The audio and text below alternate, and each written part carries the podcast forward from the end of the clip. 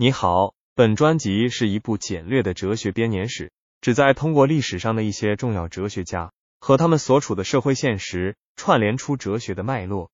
在古罗马时期哲学的第十期，我们来聊聊卢克莱修。在古罗马时期，许多希腊哲学流派的影响力迅速扩展，其中伊壁鸠鲁学派便通过一位罗马诗人和哲学家卢克莱修的传播而得到了更广泛的认可。卢克莱修生活在罗马共和国的末期，一个动荡的时期，政治斗争与社会变革频繁发生。在这样一个时代背景下，卢克莱修的哲学思想及其对人类幸福的追求具有深远的意义。卢克莱修生活在一个社会转型的时期，共和制度逐渐瓦解，罗马帝国即将崛起。在这样的历史背景下，许多人试图寻找心灵的慰藉，探求幸福的本质。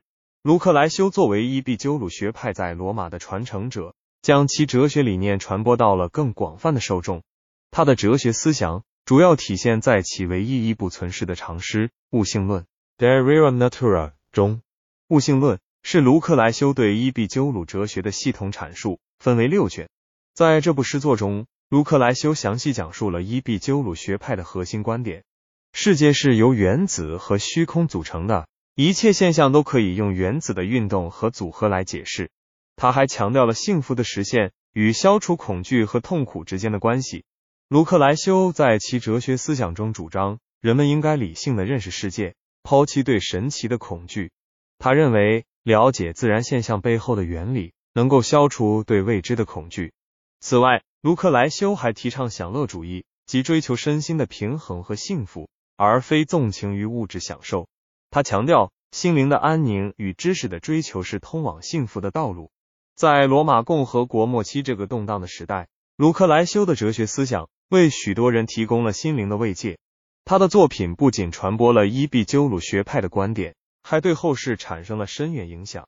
尤其在文艺复兴时期，卢克莱修的物性论成为了启蒙思想家们的重要参考，对于摆脱教会束缚、寻求真实的自然界认识产生了重要推动作用。卢克莱修的一生似乎充满了悲剧色彩。据记载，他因为某种疾病导致精神失常，最终在五十五岁时自杀身亡。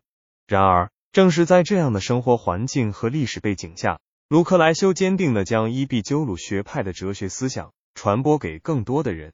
正因如此，他的作品在欧洲文化史上具有举足轻重的地位。通过分析卢克莱修的生平，我们可以看到他的哲学思想。在很大程度上受到了所处时代的影响。在罗马共和国末期这个动荡的时代，人们渴望寻求心灵的慰藉和对未来的把握。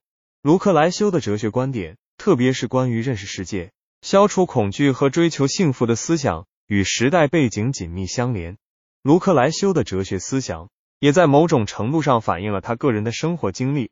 面对痛苦和折磨，他通过坚持伊壁鸠鲁学派的观念。寻求心灵的平静与安宁，这使得卢克莱修成为了伊壁鸠鲁学派在罗马的重要传承者，将其哲学思想推向了一个新的高峰。同时，卢克莱修的生平和哲学思想也为后世留下了宝贵的历史遗产和启示。